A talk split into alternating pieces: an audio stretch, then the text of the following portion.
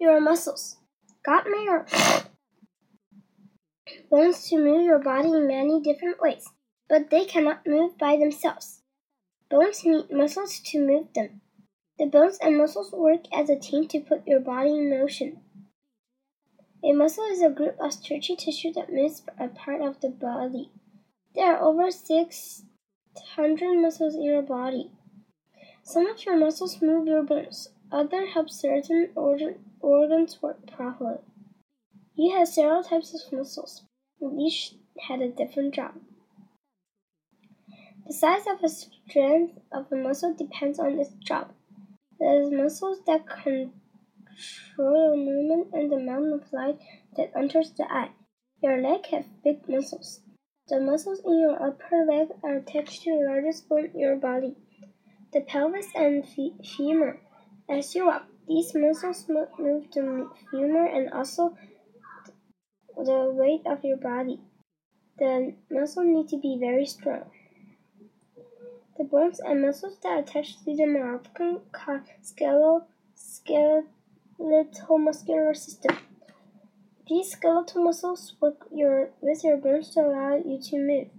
At the end of each muscle are tissues called tendons.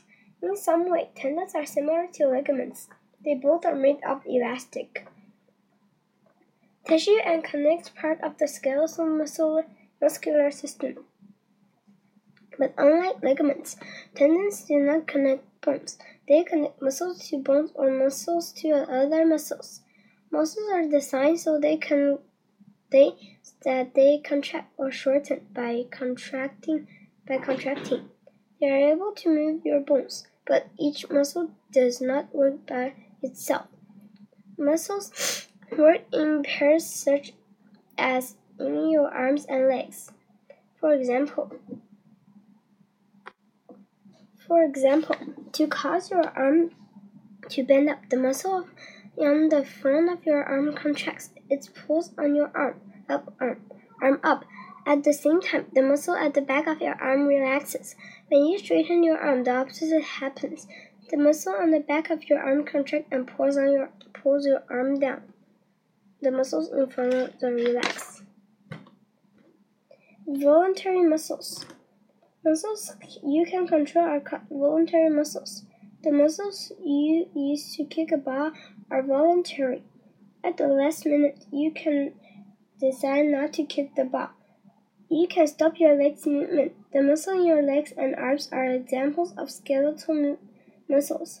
Most voluntary muscles are skeletal muscles. There are few voluntary muscles that are not skeletal muscles. Many of these muscles are in your face. You use them to smile or frown or make silly faces. These muscles allow you to move your eyes and even your tongue. Though there are voluntary muscles, they are not skeletal muscles. They do not move any bones. Involuntary muscles. Not all muscles are voluntary. For example, you cannot choose to, for the ears of your eye to contract or expand.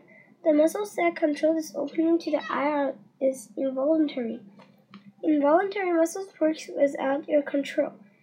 The muscles in your intestine and heart also involuntary muscles are also involuntary muscles. Smooth muscles are one type of involuntary muscles. Most of the muscles in the organs of your digestive system are smooth muscles.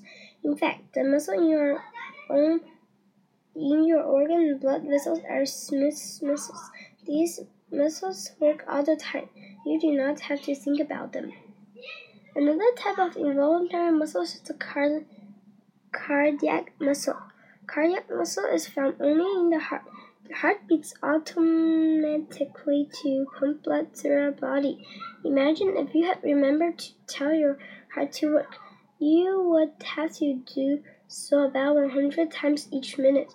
God wisely designed your body. He made the muscle that had the most important jobs to work without your thought.